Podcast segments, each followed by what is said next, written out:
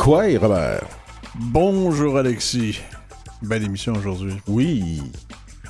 On va recevoir euh, des invités, dont une euh, artiste multidisciplinaire et danseuse euh, d'origine Ojibwe écrit, Lara Kramer. Ça va être en deuxième partie d'émission. Une, une auteure de, qui son premier roman, Carole Labarre, est avec nous. Eric, Eric, Tisdale, Ben qui oui, nous. Pouliot, Eric Pouliot Tisdale va être avec nous aujourd'hui.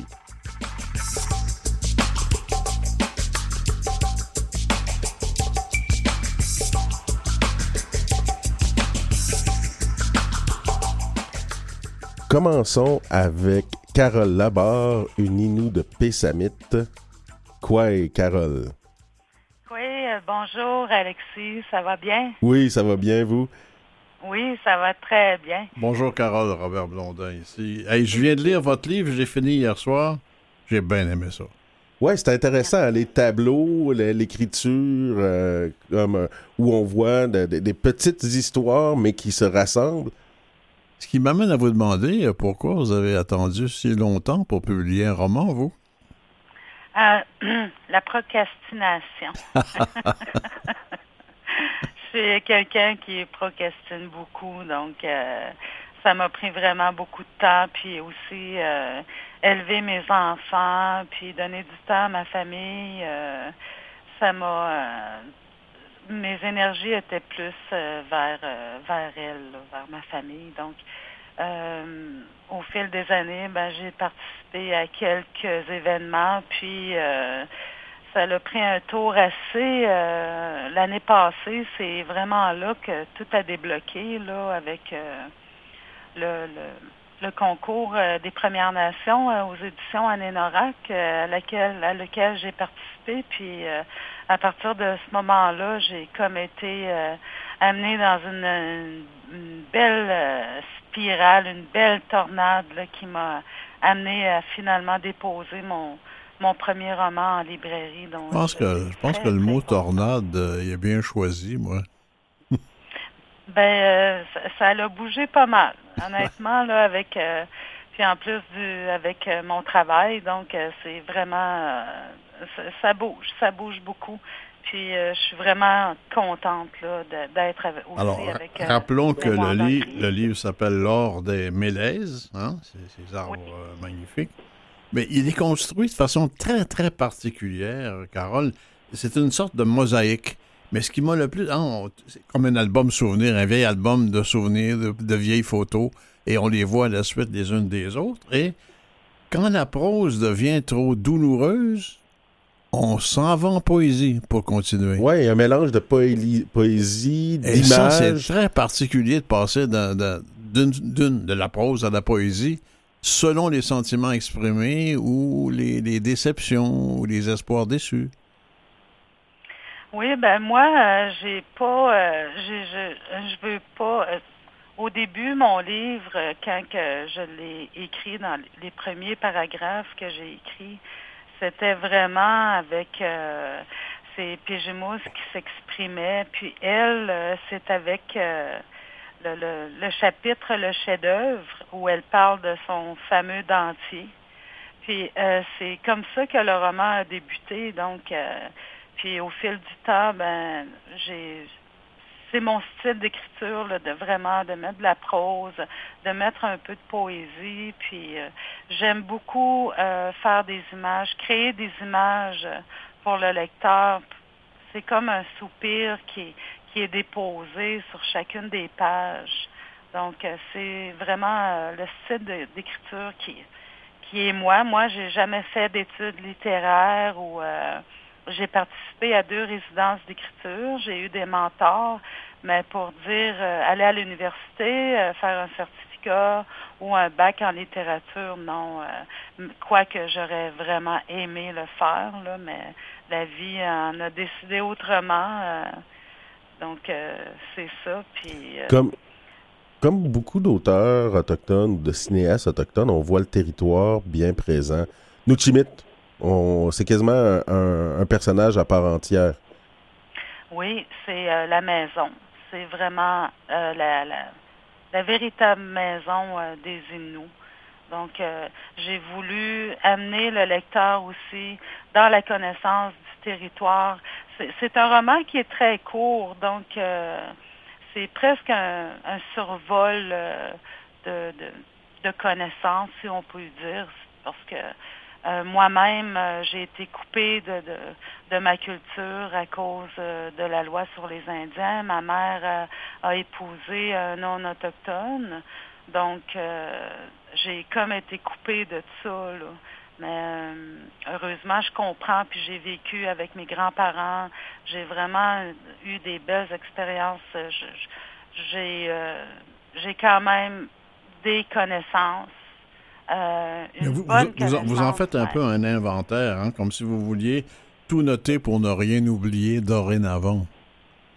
oui, c'est ça aussi c'est un peu aussi pour euh, les, euh, les jeunes ou euh, pour qu'ils voient comment que ça pouvait se passer dans, dans les territoires. Je voudrais revenir sur un des éléments quand on passe de la prose à la poésie. Quand on passe de l'un à l'autre, c'est toujours ce moment qui semble particulièrement douloureux qui nous amène à la poésie. Est-ce que c'est conscient de votre part? Euh, non, c'est pas conscient. C'est pas conscient. Puis euh, hier, on m'a dit aussi que j'avais mis euh, du rose, beaucoup de rose dans mon dans mon roman que j'avais pas remarqué. Donc euh, non, c'est vraiment c'est pas c'est une écriture qui est comme vous parlez de conscience, ben moi ce serait vraiment inconscient inconscient. Une forme d'écriture automatique? De toute façon, quand, c'est trop conscient, là, ça fait pas toujours des très bons livres. Quand vous parliez, vous n'avez pas fait d'études en littérature, ni de bac ou quoi que ce soit en littérature. J'en connais pas beaucoup qui ont fait des études poussées en littérature et qui ont fait de la littérature comme écrivain. ils en lisent, ils en parlent, mais ils en font pas. Ben, moi, euh, une ligne, là, euh, sur une seule phrase, là, je peux euh, la remanier là, plusieurs fois jusqu'à temps vraiment que à soit à mon goût, puis qu'elle ait une qualité quand même poétique, puis tout ça. Donc, euh, ah, la qualité est là, ça c'est sûr. Ah, mais vous semblez avoir une espèce de nostalgie hein, du temps passé, d'hier, mais un hier qui était, qui était difficile. Ce que vous, les souvenirs que vous évoquez, c'est pas des souvenirs faciles, là. Non, c'est pas des souvenirs faciles, entre autres pour la famine. Oui. Mais c'est une réalité qui, qui est quand même là aujourd'hui. Euh, on pas qu'on a oublié ça, mais c'est toujours là. là. Il y a, souvent, euh, chez les Inuits, on va dire euh, Hey, qu'est-ce que tu as mangé à l'heure du dîner ou qu'est-ce que tu as mangé au souper? Puis c'est comme naturel de dire Ah, j'ai mangé telle chose ou telle chose. Puis j'ai déjà poussé l'expérience avec euh, des non-autochtones, puis on me regardait comme si, mais pourquoi tu me demandes ça? Puis je pense que c'est des relents des, euh, des difficultés qu'il y a eu euh, par rapport à la famine. Comme dans le, le bout sur la famine où on court après la tique, le caribou pour essayer de trouver la nourriture. Puis il y a même euh, la dame qui a son enfant avec elle. Oui, pauvre Maniane. Oui, Maniane euh, qui, euh, qui a porté son enfant. elle a quasiment, quasiment viré folle. Portait son enfant, elle essayait de le réchauffer malgré tout, malgré qu'il était décédé. Ça, j'ai c'était difficile. Il y, a des il y a des passages dans le roman qui ont été difficiles, entre autres Mathias. Mathias, qui au début euh, n'était qu'un personnage anecdotique, euh, il est devenu, il a, vraiment voulu prendre sa place dans le roman. Puis euh, je trouve que je lui ai fait une belle place. Mais euh, là, je suis en train de... J'ai débuté euh, l'écriture du deuxième euh, roman qui va tourner encore autour des mêmes personnages, puis à, lequel il va s'ajouter de nouveaux personnages. Mais Pijmous, c'est elle qui va encore raconter dans, ce, dans ce nouveau roman-là que, que je suis en train de travailler. Moi, j'ai compris que c'était de la fiction, mais grandement inspiré dans l'histoire que vous avez peut-être entendue. Oui, oui. Euh, j'ai puisé dans mes souvenirs de mes grands-parents. Euh, il y a des aînés que j'ai déjà écoutés, euh, que j'ai écoutés, qui que j'ai relu mes notes que j'avais prises au moment de leur leur partage, leur témoignage, puis que j'ai fait un, tout avec ça. Il y a certains au niveau de la famille. Là, moi, mon grand-père, c'est l'enfant abandonné dans le roman il m'a déjà raconté qu'il avait, euh, il avait euh, survécu grâce à un écureuil qui était vraiment plein de poules. puis euh, ça m'avait vraiment touché d'entendre ça. Puis même une fois, mon grand-père, pour Tsen, le, personnage de géant cannibale, j'avais 16 ans, puis j'entendais mon grand-père qui était en, il gémissait dans sa chambre. Puis je suis allée le, voir, je l'ai réveillé parce qu'il faisait une sieste. Puis je lui ai demandé, euh, grand-père, qu'est-ce que, à quoi tu rêvais? Puis il m'a dit qu'il était poursuivi par Tsen, le, géant cannibale. dans ma tête, ça l'a fait un clic, là. C'était comme, oh mon Dieu, euh, euh, je suis en, ce moment, je suis dans la mythologie, dans la petite chambre de mon grand-père à Pessamit. Avec Chica Pêche? avec euh, c'était Tsen. Lui, il avait rêvé à Tsen, oui, le, géant cannibale de, de Tsagabesh, oui. Il y a un autre personnage dans le roman, c'est l'alcool. Oui, oui, l'alcool est là. J'ai pas voulu tomber euh, dans les préjugés. J'ai pas pensé à ça. Moi, c'était vraiment, je veux, euh, je veux raconter, puis je mousse, qu'est-ce qu'elle voit dans les dans les communautés. Euh, ça fait partie euh, de nos euh, de notre quotidien. Encore aujourd'hui, on essaie de s'en sortir. Il y a encore beaucoup de douleurs qui sont associées au pensionnat. puis j'essaie quand même de de mettre ça d'une manière qui est douce, là, qui est pas parce que moi je veux pas m'enliser dans la douleur je veux vraiment essayer d'en sortir. C'est pour ça que Mathias va faire le cheminement qu'il a fait. Euh, Carole, euh, j'ai rarement senti autant d'odeur dans un roman. Ah, merci beaucoup. C'est un beau Ça sent quelque chose partout. Pas toujours bon, d'ailleurs, hein? euh, non. Mais... Vous êtes fasciné par les odeurs depuis toujours? Euh, ben, je sais pas. je suis un être humain. J'imagine que pourquoi euh, quelle euh, quelle particularité dans le roman qui vous euh, fait poser cette question-là? Ben, quelle que, quelle que soit la scène que vous décriviez, on revoit toujours, on sent, vous parlez des odeurs. Vous parlez plus des odeurs, par exemple, que des paysages. On parle très peu des paysages, beaucoup des odeurs. C'est particulier, mais drôlement intéressant aussi, là. OK. Eh ben, moi, les gens me disent souvent, euh, quand ils me, font des retours sur euh, le roman, c'est qu'ils me disent, je j'aime ton roman parce que j'ai l'impression d'être là. Donc peut-être que euh, tous les sens sont pas excités, mais sont appelés à à agir dans le roman, je sais pas. J'ai jamais remarqué que je parlais beaucoup de d'odeur. Ben, je, vais, vous donner un exemple. En entrant chez lui, je plisse le nez. Feu Bernadette doit se retourner dans sa tombe, elle si fière de sa maison où elle recevait la visite avec des galettes à la mélasse et un thé brûlant. On a trois senteurs sur une phrase. Ouais, ouais, ouais, ouais. Peut-être que c'est pour mettre le lecteur euh, dans l'ambiance. Ben, on les ben, euh, félicitations, euh, Carole Labarre. Très beau roman à lire qui passe de la prose à la poésie. Ça t'a plu aussi? Oui, ça m'a plu. Puis euh, les, petits tableaux comme ça qui se, se suivent, ah, c'est la première fois que je voyais ce style d'écriture-là aussi. Alors, ça s'appelle L'Or des Mélèzes chez Mémoire d'Encrier. Puis il y en a un autre qui s'en vient que Carole Labarre nous dit.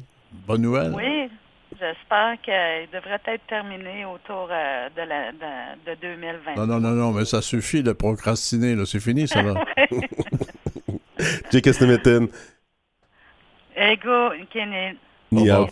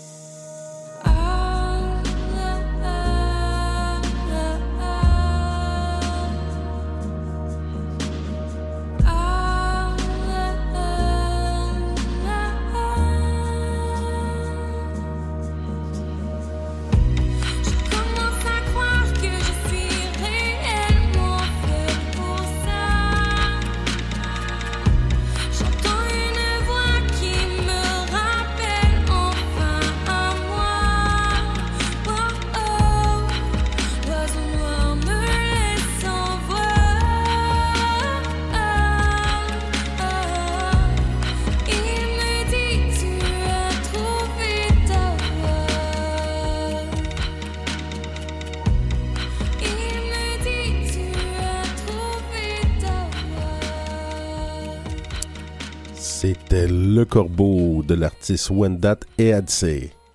Éric Pouliot, Israël qui nous revient, ça fait un bout de temps qu'on t'avait pas euh, entendu, Éric? Ben oui, comment allez-vous? Ben ça, hey, t'as, l'air de bonne humeur. Je t'ai vu ce matin sur Facebook, t'avais l'air de bonne humeur. Ah ben oui, certain. Une très belle journée à voir ça. aujourd'hui, tu veux nous parler des écoles industrielles. Ça, c'est le terme qu'on utilisait avant les pensionnats? Euh, oui, exactement. C'est euh, en faisant un petit historique de tout ça, euh, on voit que, bon, le tout, je vais un peu faire un retour parce qu'on avait déjà touché ce point-là, mais j'ai fait des découvertes pas mal intéressantes à cet effet-là. Ben oui, vas-y, parle-nous-en. Oui, c'est ça. Là, présentement, à l'UDM, on est en train de travailler sur une analyse des de l'histoire, l'historique des écoles et industrielles qui sont devenues éventuellement les écoles résidentielles. Donc voilà. Donc pour faire un survol euh, finalement de tout ça, euh, évidemment, ce qu'on sait après la guerre de 1812, c'était la dernière collaboration de nation à nation. Là, ça donnait un fardeau de donner des, cadeaux annuellement à tous les participants euh, des familles de la guerre de 1812. Dès lors, ensuite, les médailles ont été données en 1846 aux participants de la guerre de 1812. Mais entre ça, en 1842, il y a eu la, commission Bagot. Charles Bagot, en 1942, le gouverneur général de l'Amérique du Nord britannique, lance une enquête sur les activités du ministère des Affaires indiennes en trois étapes. En fait, il voulait mettre sur pied des réformes visant à améliorer, apparemment améliorer les conditions de vie des Autochtones en réduisant les dépenses. Qu'est-ce qu'il voulait dire par améliorer les conditions de vie des Autochtones? C'était de les rendre rentables, finalement. Donc, euh, euh, étant donné que la création des réserves faisait partie du plan de Charles Bagot, de finalement sédentariser les Autochtones pour les rendre, euh, les rendre rentables via l'agriculture pour que ça cesse de devenir un dit fardeau pour l'État. oui, c'est ça, comme en faire des bons cultivateurs puis des bonnes ménagères pour les filles. Exactement. Comme euh, le bon modèle euh, agricole colonial. Ah, comme ça, ils pourront payer des taxes et ils n'auront pas recevoir d'argent. Et, exactement. Donc, ce fameux rapport-là euh, a été complété en 1844, débutant en 1840. au début, retracer l'histoire chronologique des politiques autochtones, faire une espèce de sum de tout ça.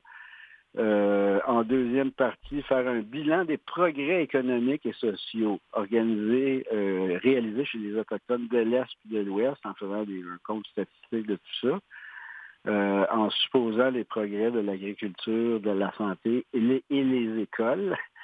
Donc, c'était déjà, on voyait que c'était tout à fait un précurseur des écoles industrielles et résidentielles. or, donc, ensuite, après la commission Bagot, oups, on donne les médailles aux guerriers de 1812. En 1851, on crée les réserves. Puis ça prend permis pour, euh, pour sortir des réserves. Mais qui était euh, à la tête des ministères à cette époque-là? C'était un groupe archaïque euh, de la Constitution dont un postulat philosophique ultra-conservateur de 1815 à 1825 appelé The Family Compact. Oh c'était un agglomérat des aristocrates intellectuels, des poètes anglais, écossais, irlandais, qui siégeaient pas mal en grosse partie à l'Assemblée législative du Haut-Canada. C'est une entité éthique donc connue. Le nom donné, c'était le Family Compact, qui promouvait l'entité de, du Church of England, l'Église d'Angleterre. Il favorisait donc le développement colonial d'immigrants anglo-saxons. Et puis, celui qui a créé les réserves provient de cette vague-là. Euh, il a abandonné la Family Contact, il s'est dissocié du groupuscule. C'est l'ancien réformiste anglais John Rolfe, qui est revenu à l'Assemblée législative en 1851. Il a joint les conservateurs, il a été désigné au poste des commissaires euh, responsables d'État de la Couronne. C'est lui qui a délégué les 230 000 heures pour la création des réserves au Bas-Canada. Et euh, Ensuite, il a clarifié l'abolition des systèmes des cadastres seigneuriaux en 1854 et aussi c'est aussi là que les ordres religieux ont perdu la juridiction d'émission. Donc, il y a précédemment aussi, qu'est-ce qui a fait John Roth intéressant, il a promu la mise en œuvre de la naturalisation d'immigrants américains entre 1824 et 1838, ceux qui s'étaient exilés depuis la guerre de 1812 des États-Unis, puis qui souhaitaient demeurer euh, fidèles à la couronne britannique, se sont établis dans les terres aux alentours des Grands Lacs. Donc, on, peut voir qu'il y avait, entourant le Canada uni de 1850 à 1875, un détachement graduel allant des alliances, des relations avec l'État et les Autochtones. Ça devenait un fardeau parce que là, c'était vraiment l'intérêt démographique des colons qui grandissaient pour promouvoir le jeu des usiniers, développeurs des chemins de fer, le stimuler l'économie industrielle et tout ça. Eric, c'est pas nouveau l'immigration au service de la politique, hein? ah ben non, ben non, c'est ça. C'est à ce moment-là qu'on a voulu mettre les oblats français et belges euh, à créer des écoles industrielles? En fait, c'est ça qui est super intéressant, c'est que dans l'Ouest canadien, ceux qui avaient commencé à développer les écoles, évidemment, le Mohawk College, c'était des Anglicans. La première école dite industrielle, c'était le Mohawk College en 1826 à Brantford, en Ontario. Ensuite, il y a eu le Mount Elgin, qui était des méthodistes.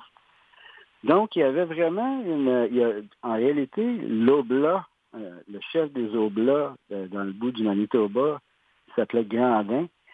Lui, selon lui, il avait un saboteur, c'est-à-dire que le ministère ultra-conservateur issu du fameux Family Compact de l'espèce d'élite d'anglais qui promouvait le, Church of England et les colons anglais, irlandais, écossais, il, exposait que finalement, il y avait juste un 10 qui, qui, finançait les écoles, les écoles euh, industrielles catholiques. Oui, exactement. Puis en trois euh, minutes, comment tu peux nous, nous expliquer comment ça s'est développé euh, dans, l'Ouest canadien, justement, à cause de ces oblats-là? Oui, ben c'est ça. Les oblats, finalement, ils ont développé tout l'Ouest canadien, les missions éloignées, disons, territoire du Nord-Ouest, Yukon, euh, le nord du Manitoba et le nord de l'Alberta, autrefois qui était désigné comme un territoire désorganisé. Euh, c'était, c'était, c'était la qualification du secteur, c'était les territoires. Est-ce que les Oblats étaient là à cause des métis? En grosse partie. Ils ont pas mal suivi, disons, euh, les précurseurs de la Hudson Bay Company. Euh, voyant là, que c'était un point euh, important de pouvoir établir des relations et tout ça. Mais qu'est-ce qui est super intéressant aussi, c'est qu'il y avait beaucoup de missionnaires à l'époque qui partaient dans l'émission dans un esprit disons, humanitaire qui souhaitaient enseigner l'Évangile aux Autochtones. Oui, mais, enseigner l'Évangile, Eric, évangéliser, c'est politiser dans la tête de ces gens-là. Hein? Et utiliser les gens. Mais le point qui est super intéressant, c'est qu'il y a certains missionnaires, disons, avec un pensant humaniste, euh, qui étaient absolument contre les écoles industrielles. Et puis, il y a eu beaucoup de débats à cet effet-là. Euh, des missionnaires, disons, euh, qui s'en allaient un peu comme en exode au Canada, enseigner la bonne nouvelle aux Autochtones, mais qui ne souhaitaient pas les amener dans les écoles résidentielles. Ils voulaient simplement leur enseigner l'Évangile dans leur langue et laisser ça comme ça, pour les laisser dans leur propre mœurs et coutumes. Mais c'est alors que Grandin, euh, le chef finalement des Oblats dans le développement, qui savait qu'il était pour obtenir des, euh, des grants, disons, euh, des, des, donations de terre par le gouvernement pour établir les missions et, et, leur ordre et tout ça, eux ont mis, disons, un penchant sur le fait que non, non, non. Là, il faut organiser les écoles résidentielles, il faut rentabiliser le tout. Euh, il faut qu'on obtienne des fonds du gouvernement. Donc, il y a eu une guerre entre une parcelle de en, en, conclusion, Eric. Oui. Donc, en conclusion, ben, on voit vraiment que c'est euh, c'est les Oblats vraiment qui ont développé l'aspect catholique. Puis finalement, ils ont eu pas mal le grand dessus du Manitoba, puisque le Manitoba devait être une province francophone. Au départ. au départ. Donc en 1890-91, il y avait tellement de vagues d'immigrants européens euh, en quête, la première vague d'Ukrainiens. Eh bien, merci Eric Pouliot-Tisdale. On se, on se retrouve bientôt pour continuer ces histoires. D'accord, bonne semaine à vous. Vous écoutez Quaille, bonjour. Si on parlait de, des nouvelles, Alexis. Ben oui. Hey, écoute, c'est intéressant, on parle toujours de tout ce qui se passe dans le milieu autochtone, mais là, la nouvelle principale qu'on a, ça, ça touche Alexis Wawanolowat, qu'on connaît bien? Euh, oui, aujourd'hui, euh, dans la journée de l'enregistrement, je donnais une conférence de presse un matin. Euh, j'ai reçu enfin ma décision de la CDPDJ, de la Commission des droits de la personne et de la jeunesse, relativement à mon histoire d'assurance. On s'en était déjà parlé. Il y a quatre ans, j'appelle l'industriel Alliance, puis ils veulent pas m'assurer parce que j'ai une adresse sur réserve. C'est de la discrimination, ça. Ça n'a pas de bon sens. Je dépose euh, ma, plainte à la Commission des droits de la personne. On m'envoie en médiation. On m'en... c'est long, ça fonctionne pas. Je, sens juste que je me fais plus rire d'en face que d'autres choses dans ce processus-là. Après, euh, l'enquêteur euh, décide pour des technicalités de fermer mon dossier. Et euh, je vais googler le nom de l'enquêteur. Et l'enquêteur, en plus d'être enquêteur pour la CDPDJ, travaille aussi pour euh, offre des services à l'industrie de l'assurance. La, Regardons ça. Regardons ça. Fait que là, j'écris une lettre au président de la, de la CDPDJ, euh, M. Tessier, et on, a, on a commencé une relation épistolaire, moi puis lui, pour qu'il finalement décide de réouvrir mon dossier avec une nouvelle enquêtrice. C'était pas exactement ce que j'avais demandé, mais bon, au moins, euh, le, dossier continuait d'avancer. Et euh, je trouve ça long, je trouve que ça avance pas. Donc, euh, a deux ans, en, vers novembre 2020, je décide de publiciser mon histoire dans des médias et tout ça. Donc, il y a la Converse qui reprend mon histoire, à PTN qui reprend mon histoire. Puis finalement, la presse qui décide de faire une enquête de son cru euh, auprès des, assurances. Et le constat qu'ils font, c'est que systématiquement, avec beaucoup d'assureurs, du moment où on donne une adresse sur réserve, on est tout simplement refusé. Donc, euh, il y a comme un... Avec un prétexte ou, euh, ou il, est, non dit? Non, mais c'est juste qu'on rentre le, code ah, postal dans, dans, ma machine, puis ça passe pas. Ça s'arrête là. Là, il y a l'inscription, comme dans mon cas, c'est il y a l'inscription Res-In, donc pour réserve indienne qui apparaît et finalement, on, nous dit Ah, on n'assure pas là, sur ce territoire. Donc, euh, on, publie après ça. Moi, je refais une je fais une conférence de presse à, suite à cet article-là et la CDPDJ et euh, l'AMF disent publiquement oui, nous allons faire une enquête sur les pratiques de l'industrie de euh, l'assurance et nous allons vérifier l'aspect systémique de tout ça. Deux ans plus tard, on n'a toujours rien entendu sur l'aspect systémique de la part de l'AMF et de euh, la CDPDJ. Dans mon dossier, la CPDD, la, Commission des droits de la personne et de la jeunesse, a pris euh, une décision pour déterminer que été victime de discrimination et euh, octroie certains dommages moraux et punitifs. Euh, mais bon, 10 000 en dommages punitifs pour une grosse compagnie d'assurance, c'est un peu comme une grosse amende euh, qu'ils vont payer, puis c'est pas, ça n'aura pas nécessairement l'effet dissuasif qu'on espère. Puis du côté systémique, ben oui, ils ont certains éléments qui, qui sont dirigés vers l'industrie à l'Alliance, mais on ne sait pas c'est quoi leur enquête du point de vue systémique, on ne sait pas c'est quoi l'enquête de, de l'AMF du point de vue systémique. Donc, tout l'aspect systémique a été, à, mon sens, puis au sens de, de, de qui est du centre euh, euh, de recherche et action sur les relations raciales, donc qui m'a beaucoup supporté dans, toute cette démarche-là, a été évacué. Donc, on espère que la, commission va, va vraiment enquêter puis va rendre public ses conclusions sur l'aspect systémique du racisme.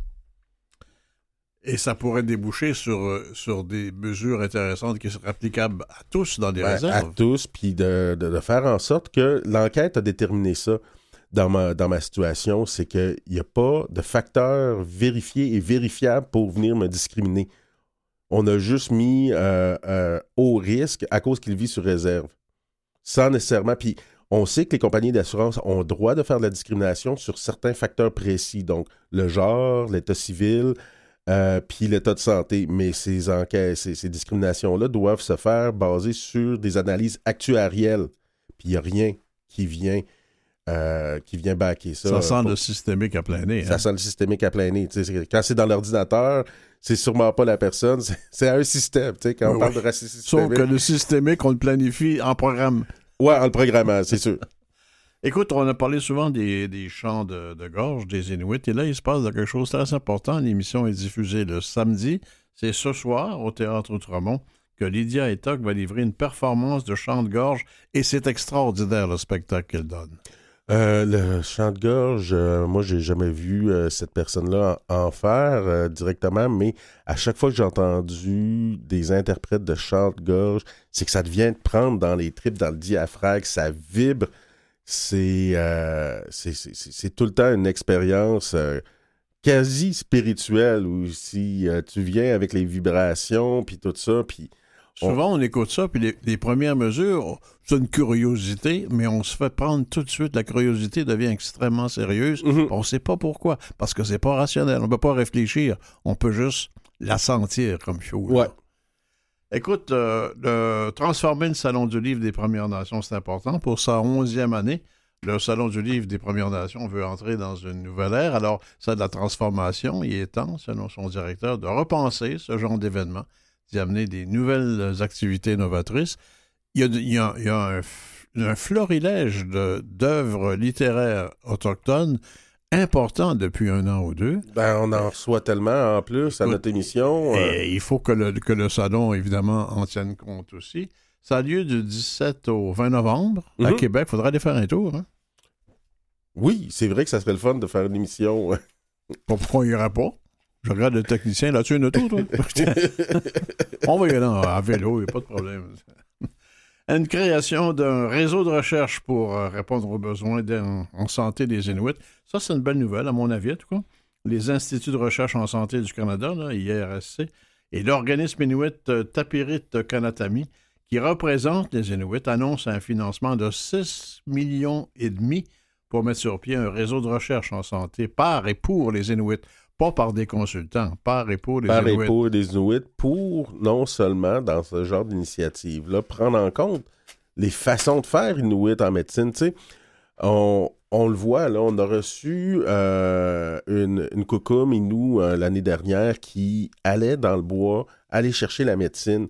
Puis les autres, ils s'organisaient parce qu'il y avait beaucoup de pharmaceutiques qui ils venaient dans les communautés, a- apprenaient de ces coucoumes-là, puis repartaient avec les savoirs, puis allaient breveter par la suite ces savoirs-là. Donc, on, a beaucoup de connaissances qui sont euh, valables, dites dans la, science dite universelle, qui pourraient être appliquées, puis qui pourraient justement aider, euh, dans ce cas-ci, les personnes inuites.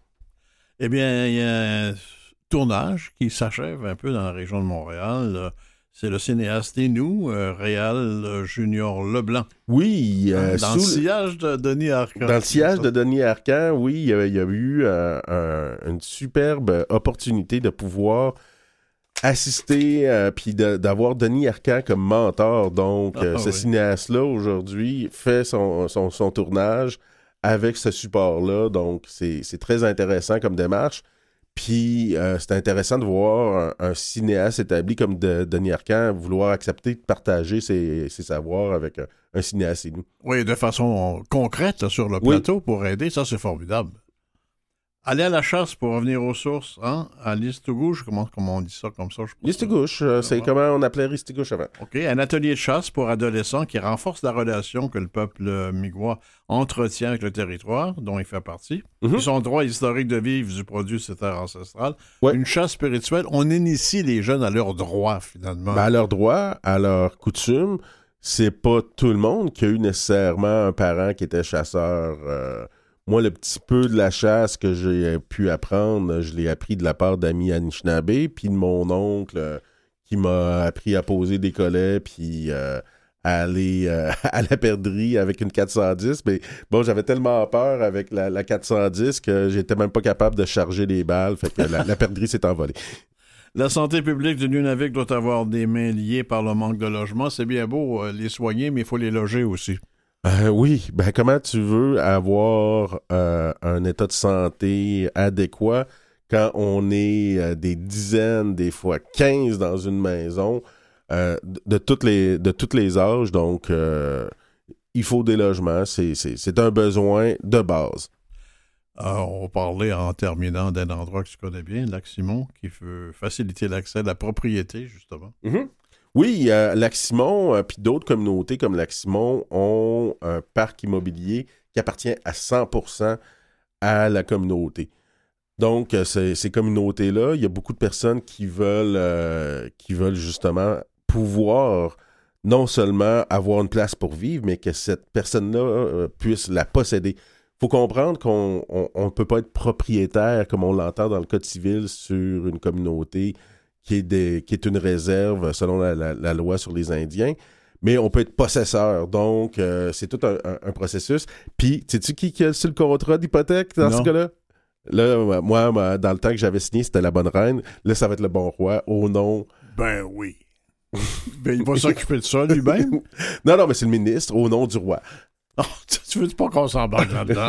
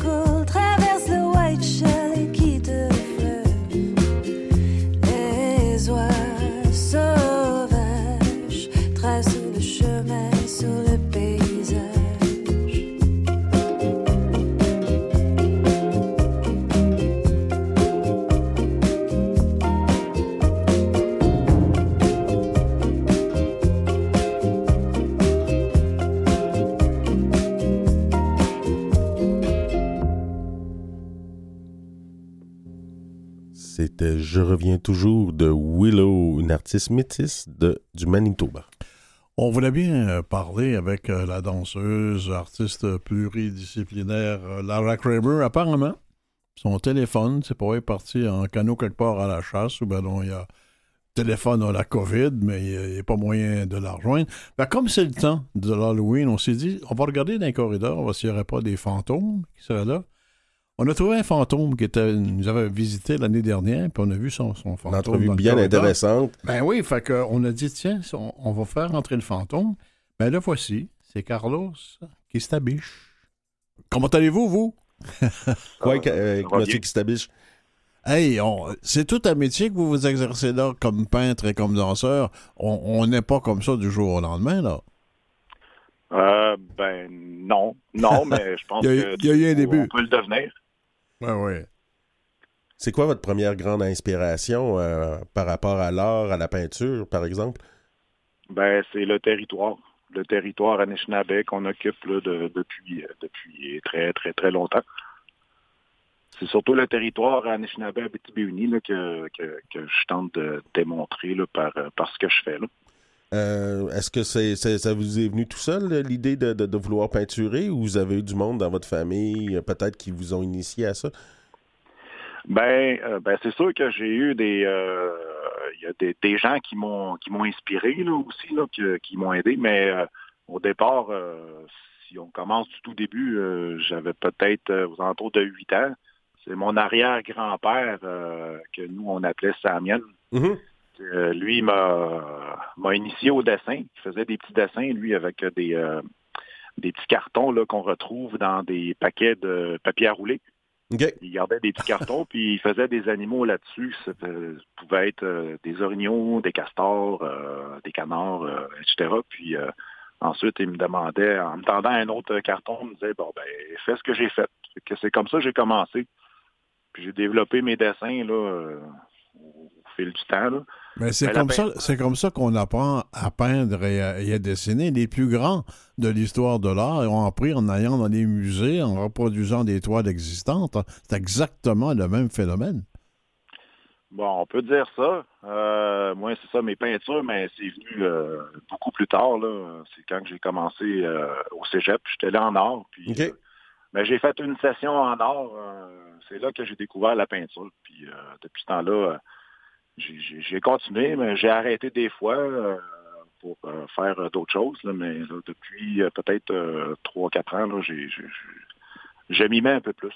Est-ce que c'est un besoin, ça, de s'y remettre pour se connecter avec la culture? Est-ce que c'est le fait de devenir parent qui vous a amené à vouloir exprimer le territoire puis pouvoir mieux le transmettre à vos enfants?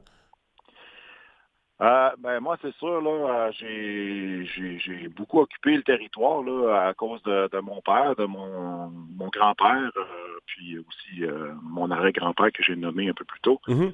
Euh, en allant là, justement là, en forêt, en allant à la chasse, à la trappe, à la pêche, c'était comme ça. Là, c'était une habitude de vie qu'on avait, là, puis mon père m'a initié à ça. Aujourd'hui, on y va un petit peu moins. Là, là, oui, avec euh, ce que je fais en peinture, euh, puis même euh, sans la peinture, ben, je tente d'éduquer mes, enfants là, vers ça. Puis par la peinture, ben, c'est ça, moi je veux montrer ça aux gens, là, qu'est-ce qu'on est, puis qu'est-ce qu'on fait. Il y a un là, détail, euh, un détail technique, euh, Carlos, qui, qui m'intrigue. Un jour, vous avez choisi plutôt l'acrylique que l'huile ou que, que, que le crayon ou autre chose. Parlez-moi un peu du choix de l'acrylique. Ben, l'acrylique, euh, j'utilise ça dans mes toiles, mais ça ça, ça m'empêche pas de continuer à faire du dessin. D'ailleurs, j'aime beaucoup plus faire du dessin. Puis quand que je fais mes dessins, souvent, je les transpose sur mes peintures. Pourquoi je prends de l'acrylique? Ben, c'est plus facile avec ce que je fais. C'est-à-dire que mes dessins, ben, quand que je trace, ben là, la- l'acrylique va sécher plus vite que l'huile. Ouais. Donc, je peux continuer puis faire le dessin que je veux, mais le dessin qui est en peinture finalement. Ben, tant qu'à parler couleur, euh, Carlos, vous travaillez beaucoup, en, on disait en aplat, là, en peinture, comme Go- Paul Gauguin faisait à l'époque, c'est-à-dire hein, la peinture est plane. C'est comme si la peinture était un peu, la, toile était un peu en deux dimensions, mais ça donne des perspectives formidables. Et quand vous peignez le territoire, ben, vos territoires sont habités par ces plans successifs. Euh, oui, on, peut dire ça.